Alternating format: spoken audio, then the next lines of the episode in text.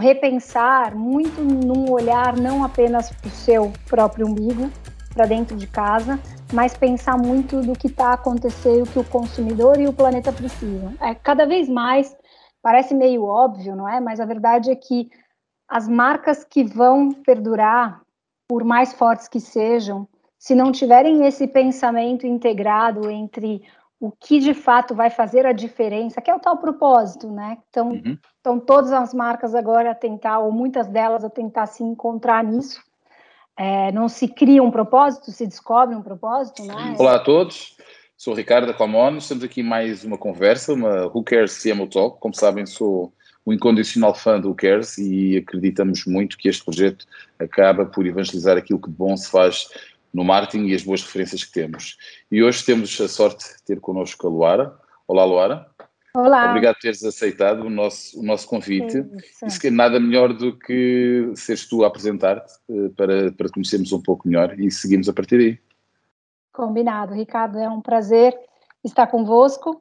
Espero que todos aí entendam o meu brasileiro. É, sou a Luara, brasileira, responsável hoje pelo marketing e pelo trade marketing do Grupo Sovena.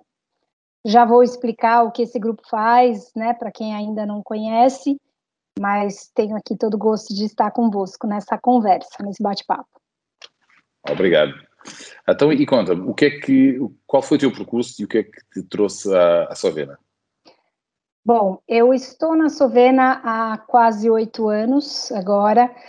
Tenho uma carreira aí no marketing e no trade marketing de quase 20 anos. Então, comecei no Brasil a trabalhar é, sempre em bens de consumo, uh, numa empresa estagiar, uma empresa grande, né, o Johnson Johnson, e dentro da Johnson Johnson percorri algumas marcas, também transitei entre o marketing e o trade marketing, o que me deu também essa base é, para essa outra área, que é uma área um tanto nova, que muitas pessoas não sabem exatamente o que faz, mas dentro da Johnson, então, tive essa oportunidade.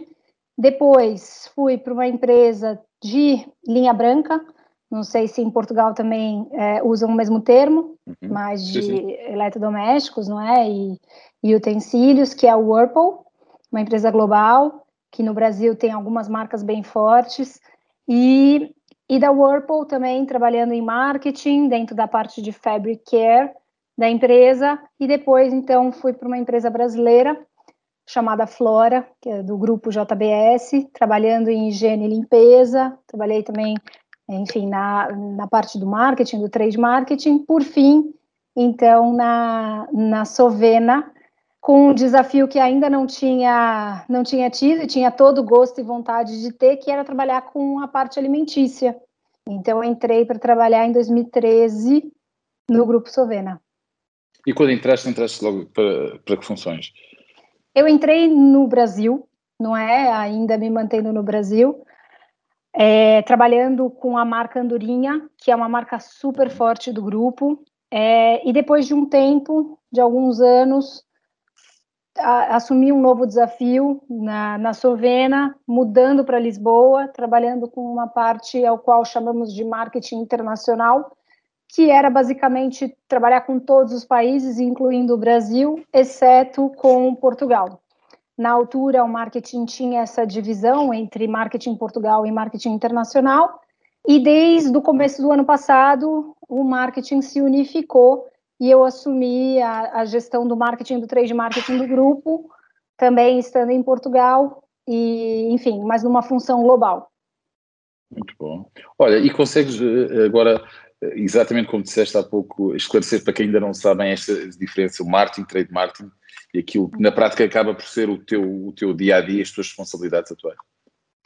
Certo. Bom, o marketing acho que tem um, um senso mais comum né, de, de percepção por parte dos ouvintes, que é realmente o trabalho, a ciência de trabalhar com o consumidor final, seja através de N ferramentas que, que conversem com esse target, com esse, com, esse, com esse público. No caso do trade marketing, é um passo anterior e que tem uma relação muito forte com o ponto de venda, tem uma relação muito forte com as vendas não só com as vendas equipa comercial interna de uma empresa, mas também com os, com os clientes aos quais nós atendemos, como, por exemplo, um Continente, um Auchan, Pingo Doce, e, e acaba tendo uma interface muito interessante, então, entre essa estratégia de colocar as práticas das marcas em função dos clientes, em conseguir traduzir de uma forma mais palatável comercialmente o que o marketing precisa fazer no que diz respeito a promoções, no que diz respeito a materiais de exposição em loja,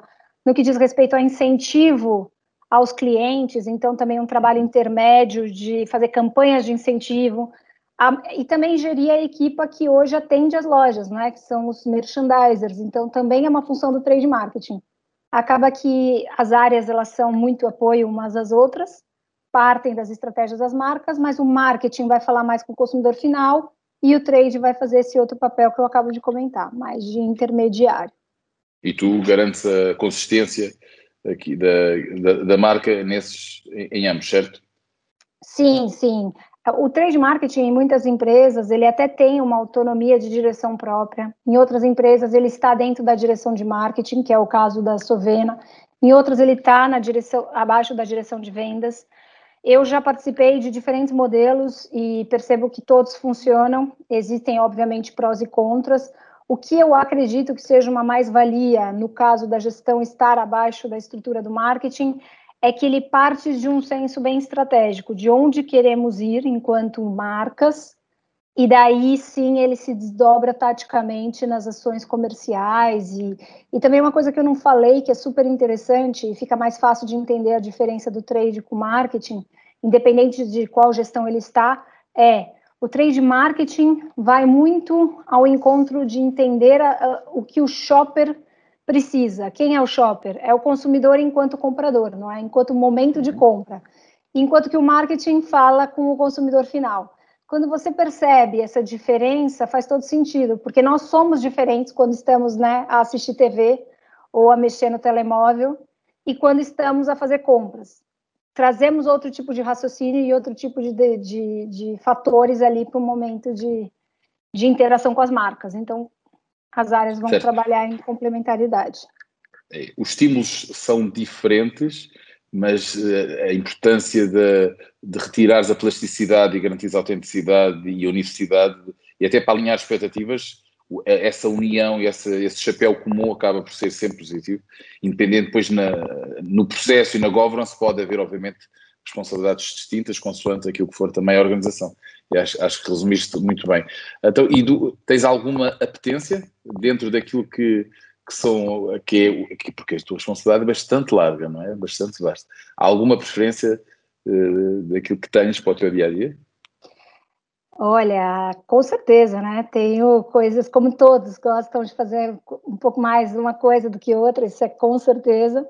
O que eu acho que mais me, me motiva, digamos, posso ser também uma pessoa de fases, né? Vai mudando os desafios, a maturidade, eu vou mudando também um pouco, mas é, de princípio eu amo o que eu faço e gosto muito de trabalhar com as duas vertentes mas eu confesso que o marketing acaba sendo uma, uma ciência que acaba me, me apaixonando mais por ter um envolvimento mais emocional da coisa, não é? Eu acho que o, o trade marketing ele me traz uma visão muito importante que eu comento sempre para minha equipa que trabalhar e passar por essa área te torna um profissional muito mais completo, porque te dá uma visão muito mais concreta do que é factível ser feito. E eu eu tenho muito e dou muito valor por ter, inclusive durante a minha escola profissional, trabalhado em momentos diferentes só no trade marketing, o que me faz sempre pensar num lançamento de produto, que é uma das partes comentando que me apetecem, lançar um produto, fazer uma comunicação, né, que é essa parte mais appealing, que todas as pessoas lembram mais e pensam, e obviamente eu também gosto muito, mas eu sempre tenho um senso de pensar lá na frente. Ah, tá bom, mas que canais de distribuição esse produto faz sentido estar ou não? A que estratégia de preço, de promoção? É, vamos conseguir ter um Cardex que faça sentido para o cliente ou não faz? Ou seja, minha cabeça vai muito já na, no tangibilizar aquilo de forma concreta. E eu sinto que é a parte fundamental, você olhar a cadeia como um todo e não ser o que eu comento um marketeer de teoria, não é? Que fica muito bem, que, que trabalha perfeitamente teorias, conceitos de marketing, etc., mas na prática isso não é execuível muitas vezes e o sonho não se torna realidade, ainda mais na conjuntura a qual vivemos, né? Você pega um cenário de pandemia, onde o consumidor para de ir na loja, o cliente começa a restringir seu cardex, e outros tantos cenários, não é? Enfim, momentos piores ou melhores da economia, se você não tem essa parte mais tática, mais negocial dentro de você, muitas é. coisas se perdem. Tu puseste o dedo numa ferida importante e saltando um pouco à frente da, no, da nossa conversa, essa questão da tangibilização, é, é, é, a meu ver, é, é claramente o ponto mais de maior viragem nos tempos mais recentes, porque, independentemente de questões de, do poder da marca e do, da importância da ideia, é, a verdade é que tudo tem que ser muito mais tangível, a notoriedade tem que ser muito mais indexada ao, ao negócio. Não que se deixe de, de apostar em notoriedade, em, em é. goodwill e, e, muito o sonho da, do long run, não é? da continuidade. É. Dos territórios e do ecossistema, mas cada vez mais tem que haver proximidade entre o, a comunicação e o negócio. E o marketing, claramente, é o veículo para isso, não é? Eh, olhando para este tema, entre o marketing e o negócio, um, e aquilo que é o teu dia a dia, eh, como é que tu tangibilizas? Qual é que, é, se quiseres, o, dashboard do, do, do, da tua decisão? Como é que tu educas e informas a tua decisão? Hum, é bom, uma pergunta ampla, né? Que pode ter vertentes é. diferentes dependendo do claro, contexto. Claro. Mas, numa linha geral, é, eu sempre busco partir do, do, do cerne da questão, do que diz respeito realmente a, a, ao desejo, à intenção do consumidor. Sempre tento partir de uma coisa mais intangível mesmo, mais subjetiva do marketing, é, com um olhar muito também voltado a entender se realmente isso tem contexto, é importante para o consumidor, no momento atual e principalmente se a estratégia da marca abraça isso ou é só mesmo uma, um potencial que outras marcas poderiam ter, enfim, e que não faz sentido algum para a nossa estratégia. Acho que eu tento manter a equipa muito sempre num trilho estratégico, mais do que só olhar para a visão do potencial daquilo enquanto consumidor, mas é, já criando os alicerces para o que isso vai se transformar em termos práticos. Ou seja, é, não existe hoje um, um, projeto ao qual não coloquemos o trade marketing, o marketing a conversar e a tentar construir o, o plano, o que eu chamo de go-to-market, não é? Do projeto sem olhar para todas as vertentes. Tá bom, então esse é um bom produto, dando um exemplo disso em cima de lançamento de produto, que poderia ser outras coisas, não é? Mas esse é um bom produto, quais são as premissas financeiras desse projeto, que eu sei que todos os marketeers têm que olhar, claro, quais são as premissas comerciais, é, não só do ponto de vista de volumes, margens, etc., mas que canais eu vou conseguir distribuir, que tipo de cliente, qual é o tier dentro do cliente que eu vou atingir, porque hoje, se a gente pensar, por exemplo, numa insígnia como continente, eu provavelmente vou ter que me posicionar dentro de uma, um, alguns targets dentro do continente. O que, que a gente vai fazer em termos de estratégia de distribuição? Ou seja, eu chego já numa tentativa de, de exemplificar o que de fato é, esse projeto vai conseguir ser em termos de, de sucesso. E aí a gente mede realmente, começa a colocar os nossos KPIs em cima disso, yep. ou seja, olhando um pouco a cadeia como um todo. Não apenas a ideia. Tá? É, como um todo. Claro que dentro da área existem os especialistas para tratar de cada coisa, mas eles já se juntam desde o começo para não, não ter problemas depois de uma, que acho que é o que acontece em muitas empresas, não é? Eu já participei muito disso, inclusive fazendo mesmo, que é, ai, tive uma ideia tão boa, estava tudo tão certo, e daí começam os conflitos entre as áreas, né? Ai, mas as vendas não conseguem vender, ai, mas o trade marketing também não, não... quando tem trade marketing né, na empresa, não pensou em como fazer, ou então, ai, não, o trade marketing pensa a mesma coisa do marketing, olha os lunáticos lá tentando trazer um projeto que não, não é execuível, enfim. Um pouco dessas premissas que eu tento trazer para a mesa logo ao início. Sim, e, e, e, pegando nisso, e, e, começamos a conseguir visualizar muito a estrutura e os perfis da, da tua equipa, porque falaste que há pessoas já com uma vertente eventualmente mais criativa, outra vertente mais, mais, mais data-oriented, embora cada vez mais a data também tenha Um, há algum perfil que seja ser mais, mais difícil conseguir atrair para, para, para a equipa? Alguma competência que sintas que o mercado está, está com carência? Essa parte do, do trade marketing, eu sinto que menos profissionais passaram. Por exemplo, eu tenho hoje pessoas na minha equipa com diferentes backgrounds e idades, não é? Normal. Uh, e que é ótimo, essa diversidade eu sou super a favor e incentivo. Mas eu percebo, assim como aconteceu comigo também, quando eu comecei a minha carreira, eu comecei por trade marketing, na verdade. É, eu sinto que a maior deficiência hoje, dentro da, do ensino mesmo, é essa explicação da vida como ela é no, no modelo de negócios e que traz essa cadeira do trade marketing mais próximo aos profissionais para atraí-los a isso. Então, a maior dificuldade hoje realmente é encontrar pessoas que venham é, com esses skills ou que queiram trabalhar de largada nessa posição a maior parte das pessoas que nos procuram, não é, e que nós, enfim, também contratamos ou já trabalhamos, vem com a vontade de trabalhar a parte de inovação, a parte de comunicação, que é o que realmente, enquanto consumidor, nós temos mais acesso, não é? E talvez uhum. enquanto é, profissionais, estudantes, potenciais profissionais, nos atrai mais, né? Ah, vou fazer comunicação, ou estudar publicidade, pensamos já nessa parte mais, mais fixe da mais coisa. Mais sexy, né? Mais sexy, é essa palavra. Mas a verdade é que tem tanta coisa sexy também no lado do trade marketing, mas, mas depende muito dessa explicação, não é? De introduzir isso. Então, hoje a maior dificuldade é essa, sem dúvida. Tentando interpretar, hum, Luara, é, na prática é uma componente, é um mindset mais analítico, com uma capacidade de mergulhar nos negócios e interpretá-los e depois fazer a ponte com o lado mais criativo, e, e, mas sempre com um mindset performance, não é? De é ação e pacto. Negócio. É? é. E, e, negócio, negócio, negócio. E, e se calhar isso obriga-nos, eu, eu, digo isto por, enquanto agência, nós, nós sentimos muito a necessidade de buscar perfis, esses perfis muito mais T-shaped, penso que é o termo, de conseguires ter um pensamento divergente, criativo, um pensamento lateral para conseguires criar e não matar ideias muito early stage, mas depois conseguir vislumbrar o desdobramento e o impacto que isto tem no todo. E, e, e concordo totalmente contigo, a dificuldade de, não só desse T-shape, mas depois de seduzir para o lado eh, estereotipadamente menos sexy, que é a parte analítica e performativa, é um, é um desafio e, e aí nota-se ainda mais o divórcio entre o meio é. académico é. e o mercado é bem isso. E muitas vezes, talvez a gente tenha que pensar, ah, o profissional, então, ele tem que vir com uma vertente comercial e não de marketing, mas aí você perde a outra ponta, né?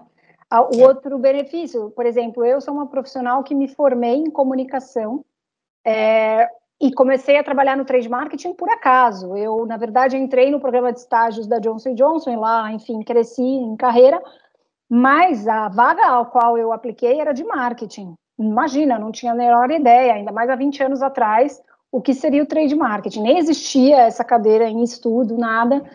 E, inclusive, a Johnson, na altura, tinha cinco pessoas nessa área. Hoje é uma área enorme, enfim, não só no Brasil, mas no mundo, em geografias principais. Uh, e acabou que, no meio do processo, eles não te, naquele ano não iam mais ter vagas de marketing e desviavam os profissionais que os potenciais profissionais que acreditavam que, que, que poderiam ter né, potencial para ficar na empresa para essa vaga de trade marketing. E eu, na altura, lembro de ter pensado, trade marketing, mas o que, que eu vou fazer nessa empresa, né?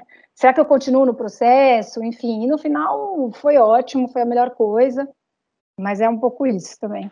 Olha, e, e, estamos aqui no tema do talento e, e, e destes mindsets e capacitações das pessoas. Tu, é, um, é um tema para ti, é crítico, é porque a maior parte dos teus pares, sim, a questão do talento, de, não só da motivação, principalmente agora em tempos de confinamento e, e, todos remotos, cada um no seu espaço, quer questões cultural, de, culturais, de, de, de ligação e relacionamento das pessoas, quer questões depois também de onboarding, e de produtividade, também numa ótica mais de hard skill, é um tema, é um issue. Eh, tu sentes, alocas muito esforço eh, teu aí eh, à ação da equipa e à mobilização? Muito, assim, mesmo muito. Quem trabalha comigo, que já trabalhou, sabe disso, que eu considero essa parte de gestão de pessoas bem mais importante, na verdade, para não dizer a mais importante, dentro do, da gestão do dia a dia, não é independente da área a qual eu estou, a empresa a qual eu estou. Por quê? porque é um pouco isso, a gente agora está a dizer sobre a pandemia, não é? momento onde todos foram forçados a trabalhar no teletrabalho. Na nossa empresa, por exemplo, essa cultura do teletrabalho ainda não estava implementada. E existia realmente uma dúvida dos líderes até que ponto isso poderia funcionar. Eu sei que esse assunto aqui não é, não diz respeito só à Sovena, diz respeito a, a muitas empresas que não a maioria, não é? E, mas eu não acredito que isso é um tema só da pandemia. E eu, por exemplo, tenho uma posição global onde os meus profissionais né, estão espalhados, então, pelo mundo. Temos marketing aí em vários países.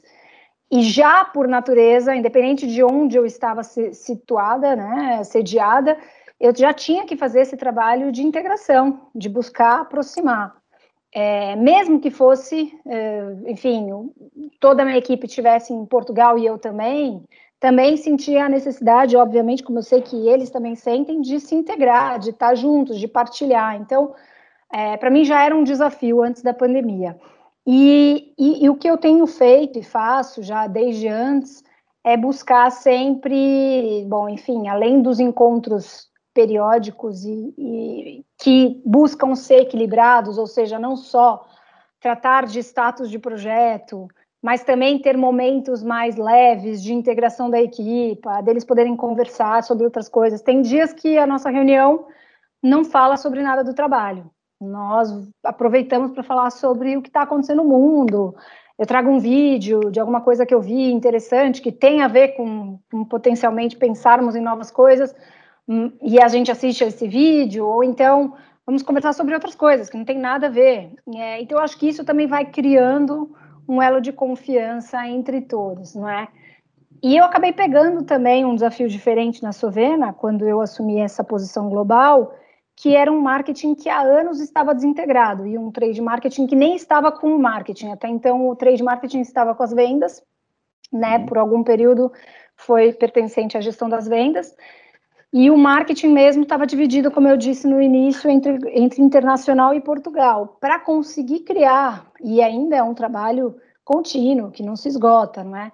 é esse senso de equipa, esse senso de integração, e depois me entra uma pandemia para dificultar ainda mais, não é? A motivação das pessoas, a, todos sabemos que não é fácil, não é? A monotonia, a, a ausência, a falta de é, de contato mesmo, enfim, e outra, culturalmente, você comentou um pouco, é super importante, o que, o que é valor para um brasileiro pode ser diferente, é, de um para um espanhol e para um português, como é que unificamos ali de uma forma coletiva, ou tentamos diminuir as diferenças, colocando todos a caminhar na, né, juntos no mesmo trilho, enfim. Eu acredito que não existe é, trabalho sem uma gestão de pessoas, ou seja, de conversa, de saber se a pessoa está é, feliz, triste, motivada, o que podemos fazer em conjunto. Então, eu tento entender, independente do, do nível hierárquico, cada um dos integrantes da minha equipa. Não sou perfeita, claro que não estou longe disso, tenho certeza que tem momentos que eles querem me ver longe, mas eu tento trazer essa parte humana sempre para a gestão não só olhar para resultado, objetivo, enfim, mas integrá-los e trazê-los para perto. Olha, Laura, é, é, é, é curiosa a tua, a tua, resposta, porque ela, ela, ela acaba por pôr o dedo na ferida de um tema mais. Tu falaste da questão da imperfeição, não há, não há humanos sem imperfeição, não é? E a verdade é que isso é que aproxima, muitas vezes.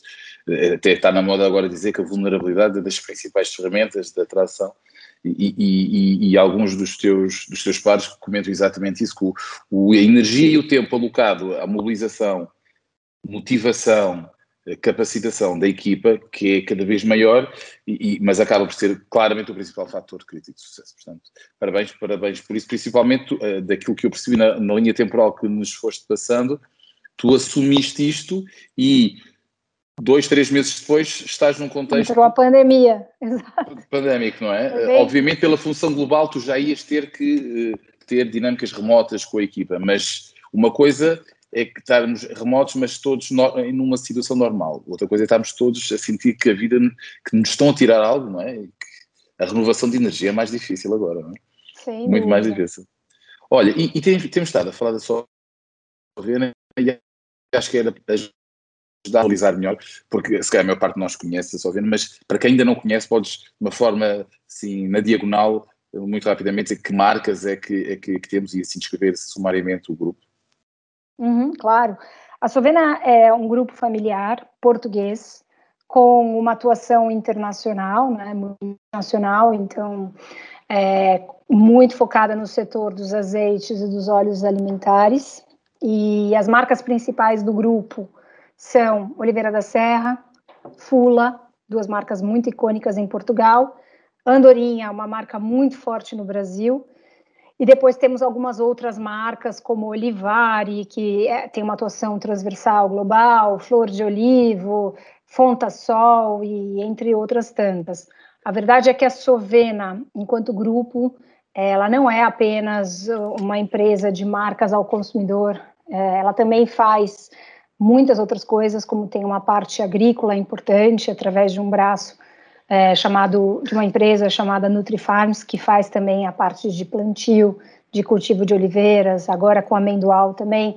Temos também uma parte de biodiesel, tem uma parte de crushing é, de sementes, ou seja, uma empresa ampliada, grande no uhum. setor, muito reconhecida, está entre as maiores, não é, de azeites do mundo.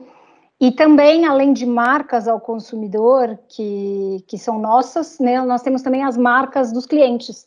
Então, a Sovena é a maior embaladora, por exemplo, de azeites de marcas próprias do mundo. Temos aí grandes clientes, não só em Portugal, na Espanha, mas também nos Estados Unidos, no Brasil, ah, na Rússia e assim por diante. Então, uma atuação ampla, o que ajuda a diversificação dos negócios, enfim, e passar por cenas como as que estamos passando de uma forma um pouco mais suave. A, a, escala ajuda, porque os mercados que referiste têm uma escala gigante e, e, e, para além da dispersão, que ajuda em questões de, de crises económicas, que muitas provavelmente que se avizinham, mas que essa dispersão acaba por dar mais saudável, mais, mais sustentabilidade e ser muito mais saudável. Olha, e, e diz-me outra coisa, há algum, alguma história assim mais escondida que possas partilhar connosco sobre uma das marcas? Há alguma curiosidade que ainda ninguém sabe que possas partilhar sobre uma das, uhum. das tuas marcas? Ah, vamos pensar aqui. Alguma curiosidade sobre uma das nossas marcas? Ah, eu tenho uma curiosidade que para um marketeer vai ser uma curiosidade que para mim foi. Eu imagino que quem escute também achará. Fula é uma marca extremamente icônica, certo? Incontestável a marca de óleos vegetais hoje do português. Também da Angola, tem atuação em alguns países como Angola super fortes. Bom, dito isso, Fula nunca teve, até recentemente, um trabalho de posicionamento de marca, ou seja, nunca foi feito um trabalho até então. A Fula já tem uma idade de 60 anos, né? Sim, já passa de gerações. Ela é de 1962 e ela se construiu. Nós trabalhamos tanto, né? Isso pode ser um pouco desanimador para os marqueteiros falarem, nossa, mas então trabalhamos tanto, mas tem marcas que elas conseguem deslanchar sem qualquer é, obviamente, teve um grande esforço e competência de todas as equipas que trabalharam full até hoje. Mas quando nós pensamos enquanto marketeers, né, sobre ah, como é que uma marca se constrói aquele by the book, né, bem no mercado, ah, com um, com um posicionamento sólido, consistente, com a construção de alguns alicerces de marca que nunca mudam, etc.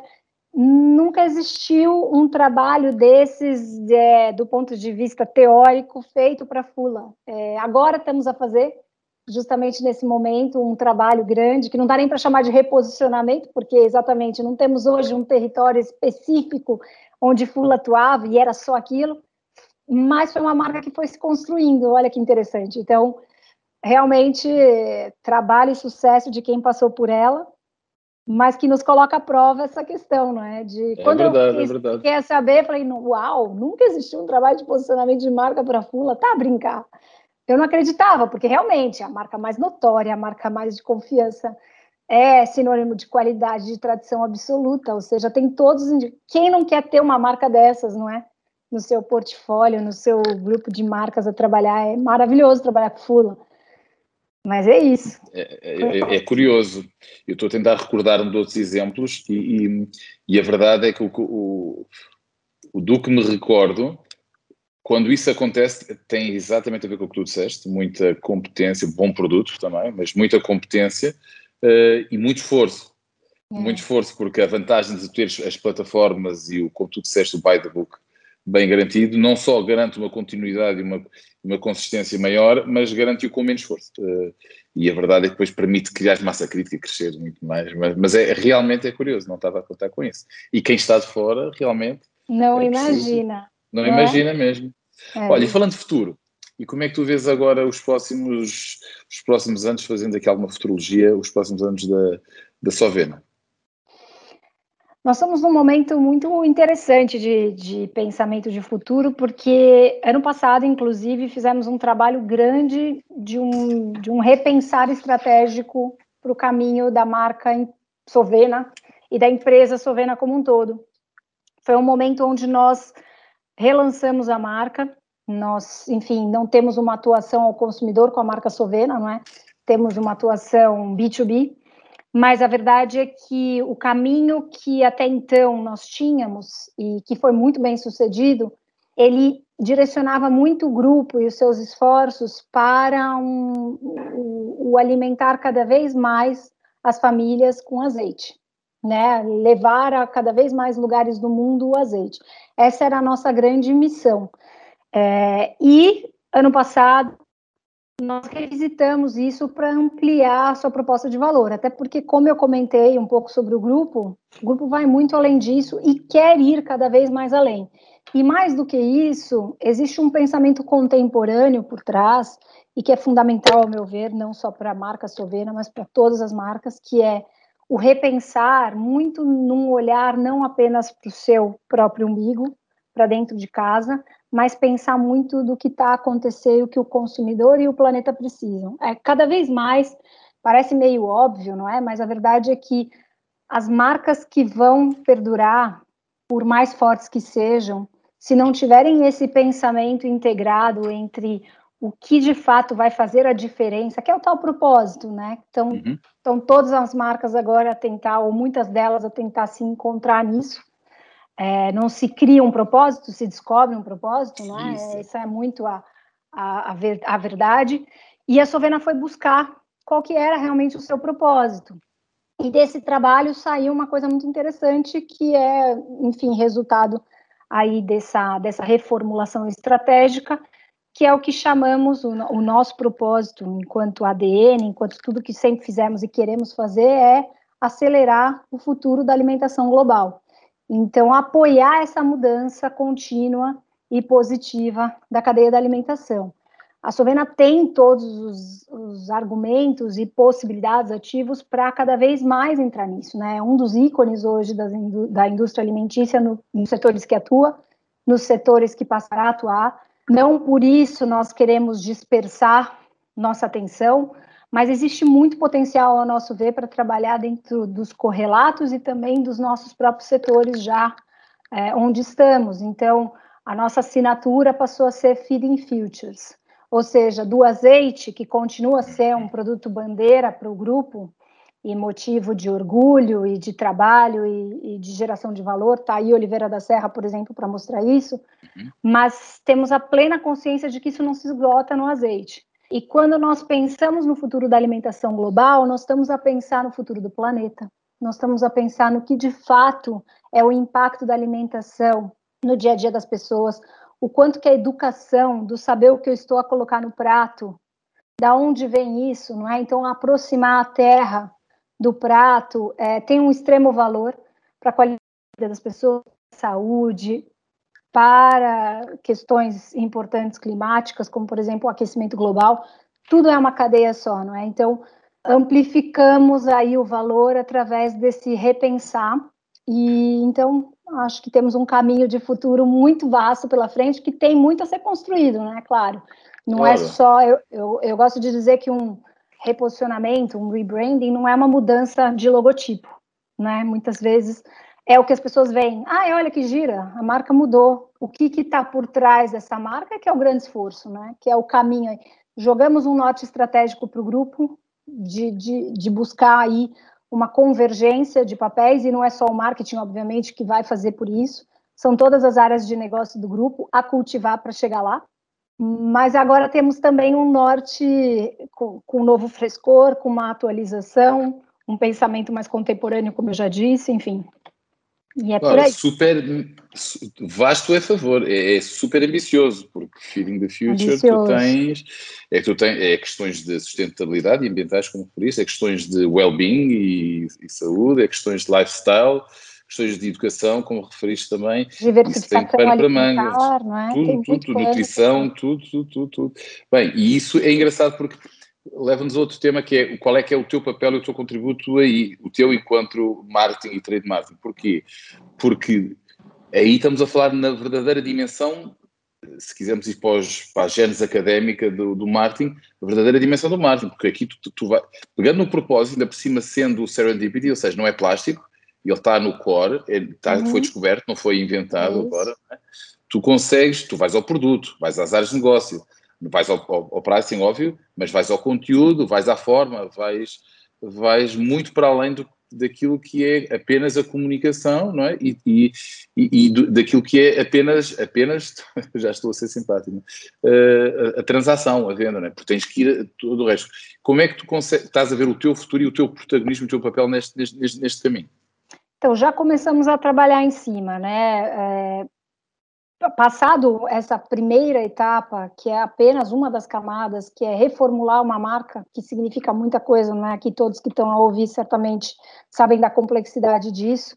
É, e ainda mais uma empresa global, ainda mais uma empresa que é reconhecidamente uma empresa que compra é, muitos ativos ao longo da sua história, com, é, que comprou e compra né, muitos ativos, ou seja, o que temos hoje na Operação Brasil foi adquirida em 2004, um grupo português que lá já estava, que aqui já estava e que foi adquirido. A fábrica dos Estados Unidos, a mesma coisa. A fábrica, enfim, então você tem uma união de identidades e culturas diferentes, você tem que unificar isso, não é? Já era um trabalho feito anterior, mas já teve esse trabalho de, bom, dado tudo isso, nós temos que unificar essa cultura, criar essa cultura, e com certeza, como eu disse, o marketing não faz nada sozinho, é uma área de interface, então os recursos humanos, por exemplo, da empresa estão a ajudar imenso nessa, nesse aculturamento, digamos assim, dessa nova identidade, entendimento do que é um propósito, para onde vamos, etc., para todos andarem na mesma, no mesmo caminho. Mas pensando na nossa área, né, especificamente, o que já estamos a fazer para além disso tudo, que foi esse trabalho inicial mais grosso? É pensar em qual é a conexão do Feeding Futures com as nossas marcas. Porque de nada vale, e eu falo muito isso dentro da empresa, termos um ótimo propósito, termos algo aspiracional, que as fábricas vão caminhar em cima, que as áreas vão, vão enfim, cultivar outros projetos, etc. Se as marcas ao consumidor que nós temos, as principais marcas, né, principalmente porque tem mais investimento, tem mais notoriedade, não se retroalimentarem disso e, e, ser um caminho aí virtuoso, não é?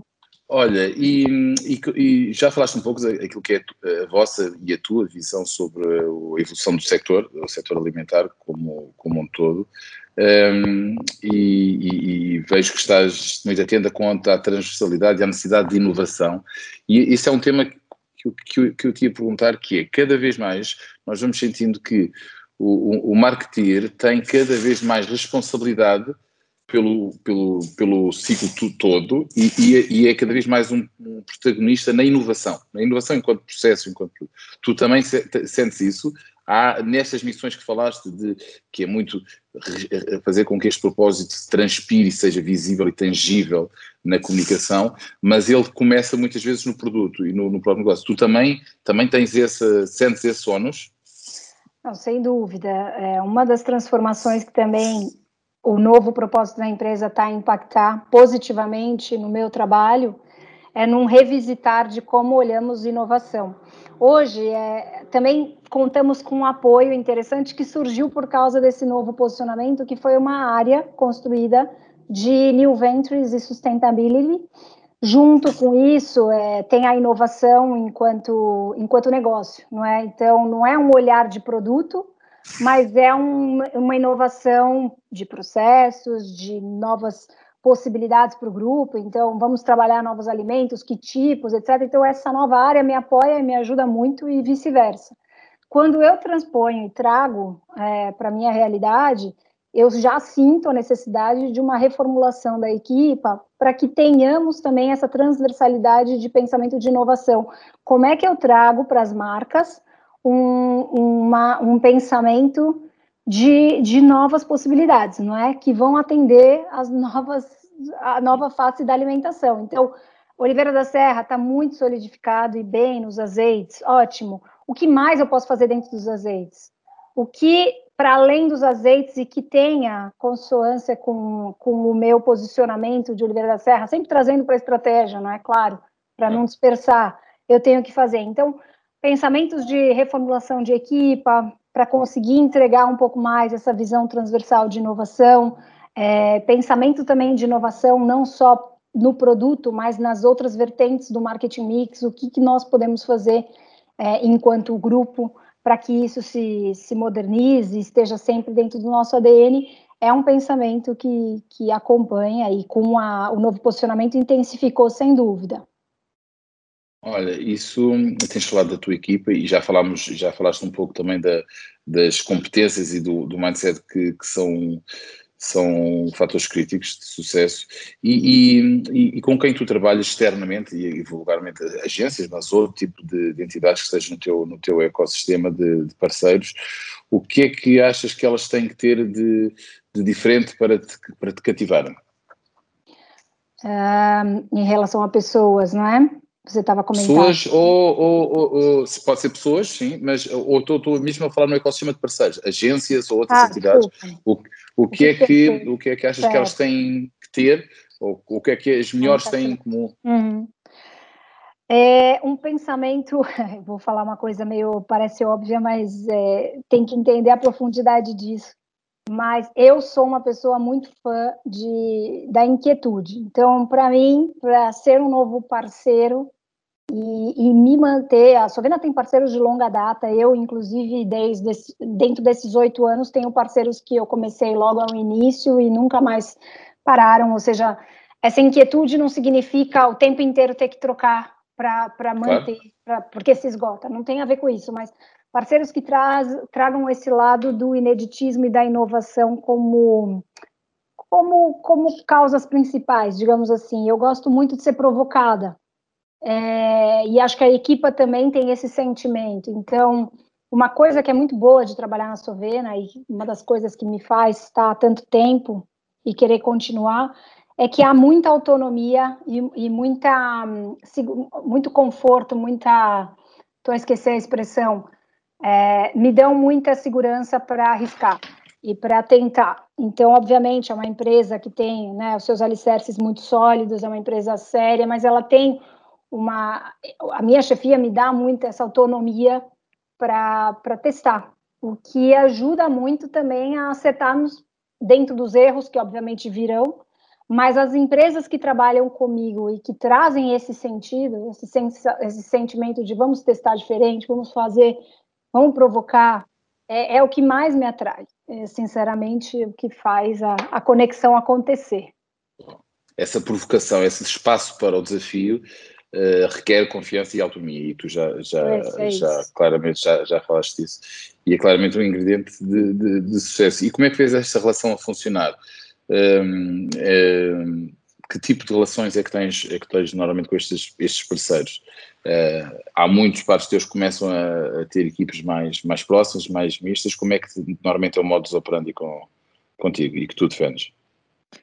Uh, como assim? Me explica melhor.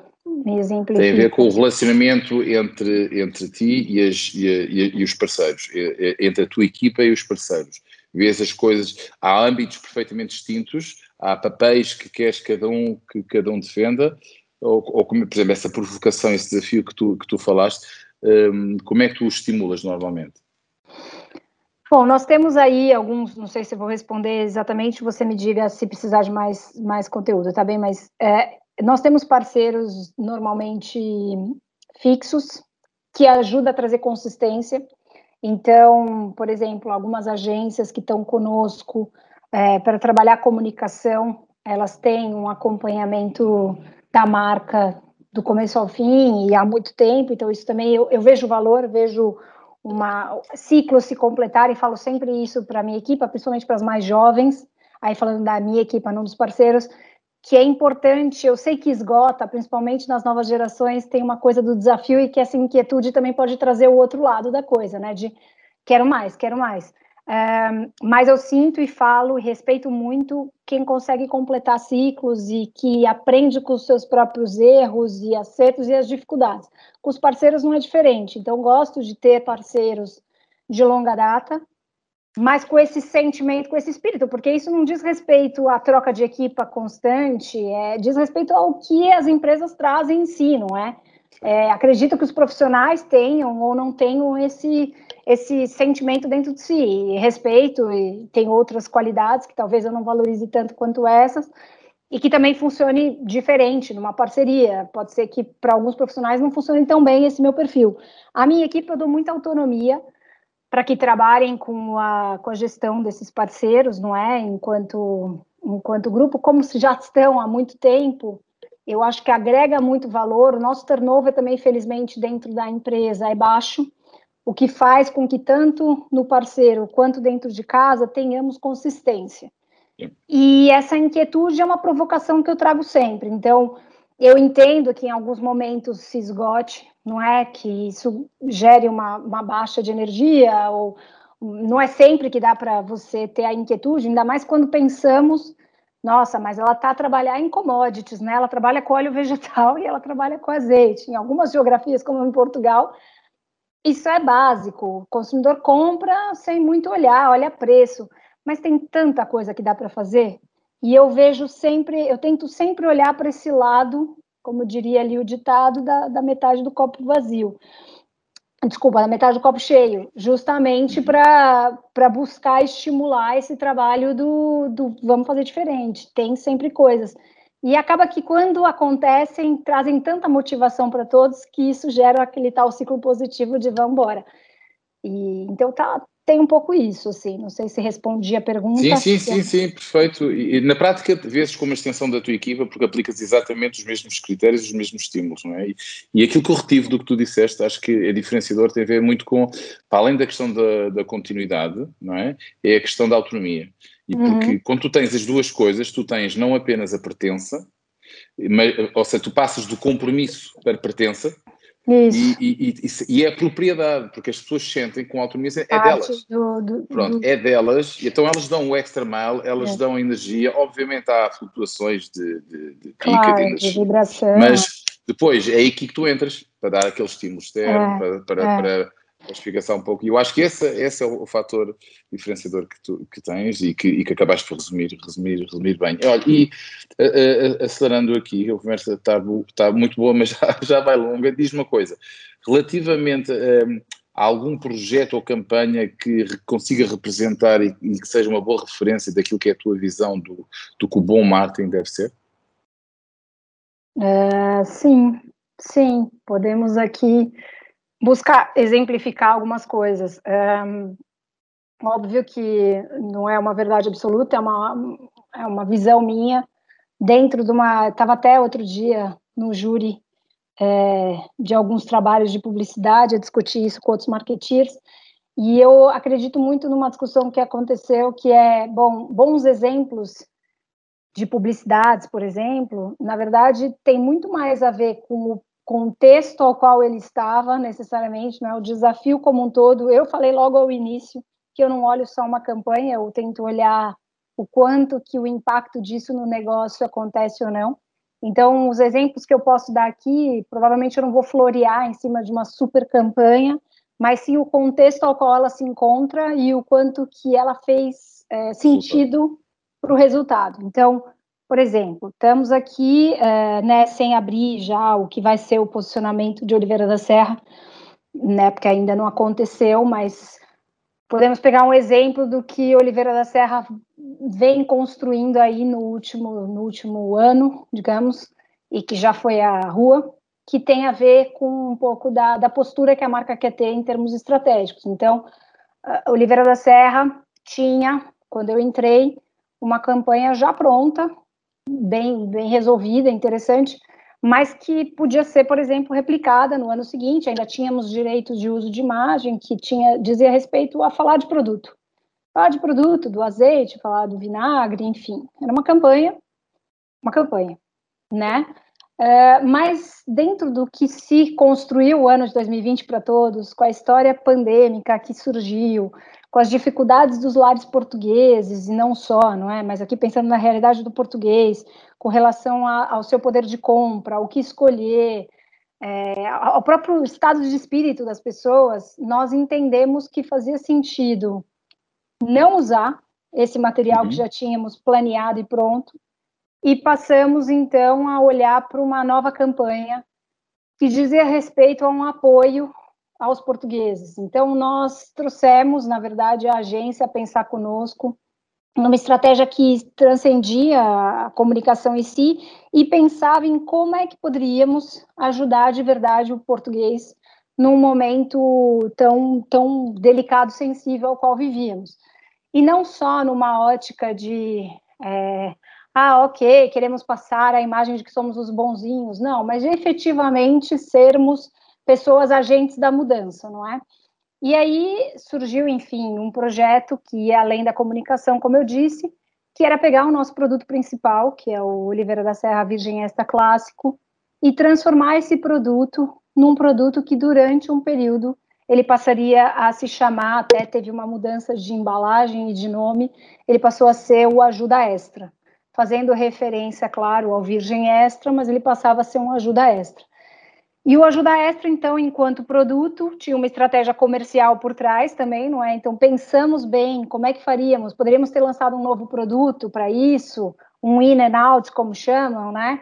Uhum. É, ou deveríamos ter feito o que fizemos. Achamos que por estratégia, por complexidade comercial, em lançar um produto num ano tão difícil, etc., para a equipa também seria melhor comercialmente, foi a transformação do produto principal. Ou seja, pensamos sempre no negócio antes de só pensar na campanha em si. E aí, dessa, desse produto, culminou um 360 de comunicação interessante, que foi desde de levar para uma voz mais massiva, que era a televisão, a internet, enfim, meios que faziam sentido na época, ou seja, MUPs não, uhum. estávamos todos dentro de casa, não é?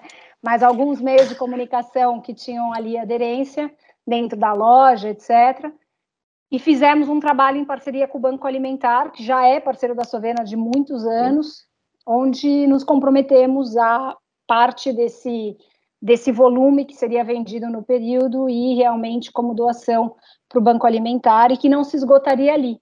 Tanto que continuamos com a parceria com o Banco Alimentar, é algo que sempre fizemos, então também tem um pouco esse lado de trazer e capitalizar valor no que já fazemos, não é? Não é? Eu sei que muitas marcas foram para vertentes solidárias, algumas foram criticadas, né, porque tinham um lado de oportunismo ou não, mas a gente sempre buscou olhar para essa campanha com uma sensibilidade, uma coerência com o que já era feito pela Sovena, não é? Enquanto empresa, Sim. somos parceiros da, do Banco Alimentar há, há décadas. Sim, é a legitimidade, não é? É isso, é um pouco também essa preocupação da legitimidade para você evitar se transformar numa, enfim, uma coisa que não é o que E os é, resultados, é. os resultados foram muito bons. A gente não só. É óbvio que uma campanha solidária como essa não dizia respeito a um push de produtos de continente, começa a comprar mais, e não era esse o aspecto principal para nós, era realmente estar com os portugueses, não é? E os clientes abraçaram rapidamente todos, primeiro pela facilidade, mantinha-se os códigos, era realmente uma mudança visual do produto, mas confiaram em, eh, na Sovena, não é? Que poderia também ter sido um, um como diria no Brasil, um tiro no pé, porque realmente o produto principal que a senhora está acostumada a comprar mudava totalmente de imagem. Ele sai do verde para o azul, ele é para um novo nome. Então, existe uma confiança aí colaborativa dos clientes que fizeram a introdução do produto de forma transversal. Então, isso também já foi algo bem sucedido. Poderíamos ter bloqueios nesse sentido. Uhum. Conseguimos vender mais, que era um objetivo secundário, como eu disse, não era primário, mas também conseguimos doar mais o que foi ótimo. E, e, tivemos aí uma repercussão muito positiva também interna, porque também é uma preocupação, não é? Que os colaboradores da empresa também se sentissem atuantes, podendo fazer agentes da mudança mesmo, fazendo uma coisa para o bem. Então, trouxe um exemplo de uma campanha de curto prazo, que talvez ainda exista uma memória aí de algumas pessoas, para exemplificar um pouco de um trabalho que eu considero bem feito, que é pensar no todo mais do que numa campanha em si. E não só é 360 integrado, realmente integrado, como é, não é algo forçado e plástico, porque vais na sequência de, uma, de um territórios e legitimidade que já tens, assente na confiança que criaste com os, com os teus parceiros, não é? E que, e que, torna tudo muito mais execuível e ainda por cima tangível e, com resultados. É exatamente esse tipo de campanhas que, que procuramos, já, em, em, já quase em conclusão. Há alguma outra marca, mesmo que seja de outro setor, setor que tenhas no teu radar e que vejas também como uma boa referência? Nossa, eu gosto de, de muita coisa, né? Eu, eu tenho um exemplo ótimo aqui que eu gosto de falar recente, que eu, particularmente como marketeer, é, achei que foi uma ideia muito boa, que foi uma execução do McDonald's no Brasil, ganhou aí uma série de prêmios, acho que Ricardo já deve lembrar do que eu vou falar, mas é, a simplificação da marca dentro de algo que dizia respeito ao que o consumidor já fazia e falava, não é? Então, só para quem não sabe desse case, é, o McDonald's no Brasil aproveitou-se do fato do brasileiro já chamar a, a, marca McDonald's de Mac e começou a trazer isso para para sua para sua logomarca, digamos assim, particular. Não sei se em outros países acabou que também aconteceu, imagino que só no Brasil, mas eles estão a fazer um trabalho belíssimo com relação a isso, né? Que como eu disse, não diz, diz respeito à simplificação, mas diz respeito principalmente à conexão, a entender o que o, que o consumidor sente de verdade, não é? Então, quando eu, brasileira, que sou, vejo ali estampado Mac, e o Mac que eles passaram a fazer não é só a simplificação do nome, mas eles passaram a escrever do jeito que o brasileiro fala, que é M, E com acento agudo, Q, U, I, é Mac.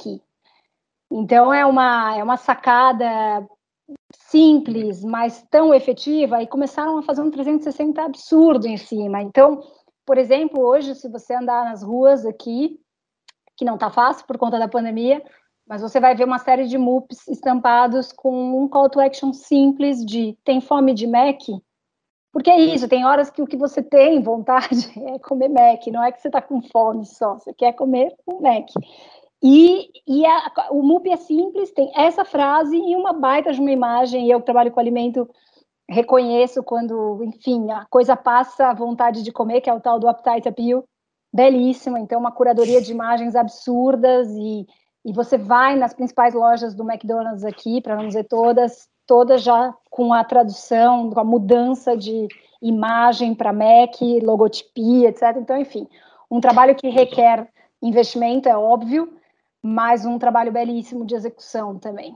Então, Sim, é, é um é, outro além exemplo interessante. Excelente exemplo. É, para além da sacada criativa e da, da, excelente execução, há ingredientes que são estruturantes, têm a ver com a humildade e o estar atento, saber ouvir. É e, mais uma vez, houve saber ouvir e, obviamente, interpretar e depois, aliado a uma excelente execução, a coisa, a coisa acontece, mas começa na humildade e no estar atento, não é? No insight, e, né? É isso. É isso, brutal.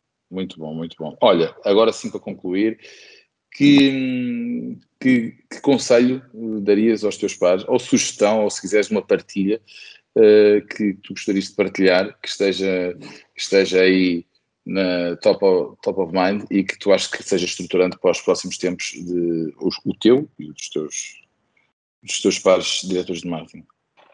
Bom, quem sou eu para dar um conselho? Né? né? Vou mudar essa, essa parte, obviamente, vou dizer só o que, o que hoje talvez para a Luara faça sentido enquanto aprendizado. Eu também reaprendo todos os dias e muito com a minha equipa, que, que é mais jovem do que eu e traz muito frescor e muitas coisas novas, e outros colegas de trabalho, claro.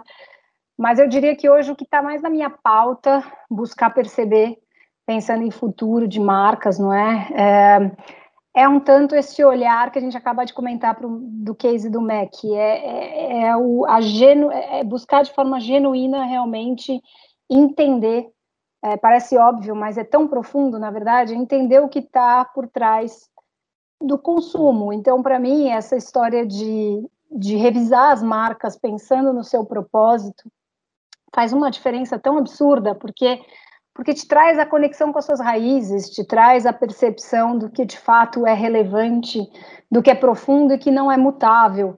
Então, muitas vezes, né, nós, principalmente na parte acadêmica, aprendemos ali o by the book, de temos que construir um posicionamento forte, temos que ter consistência, as ferramentas de comunicação são essas, etc. Mas o que está por trás, né? Quais são os layers mais profundos disso tudo?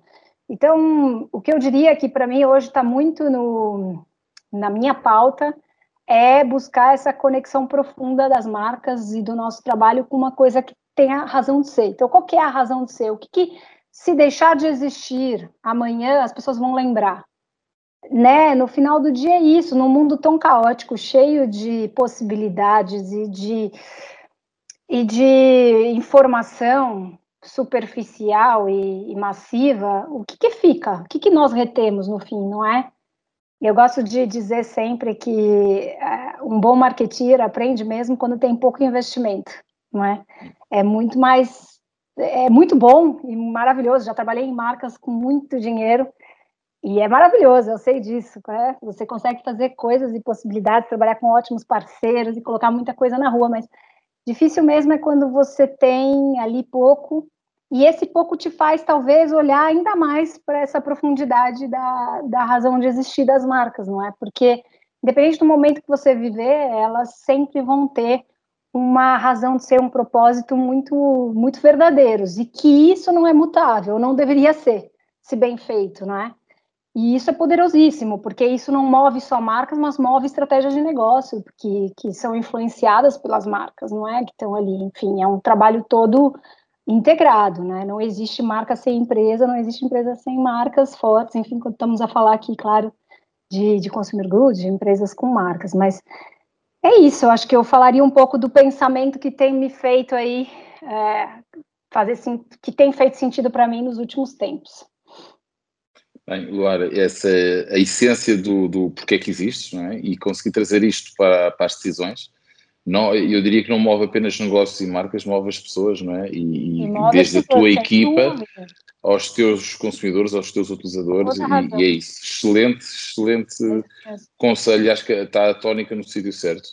Ah, foi, para mim foi uma excelente, uma excelente conversa, obrigado, Lara. Obrigada a você. eu tenho aqui 500 coisas que gostaria de perguntar, o que é um excelente, é um excelente sinal. Uh, parabéns pelo percurso, parabéns por, por, pela clarividência e, e por teres as prioridades aí todas bem definidas e muito obrigado pela partilha.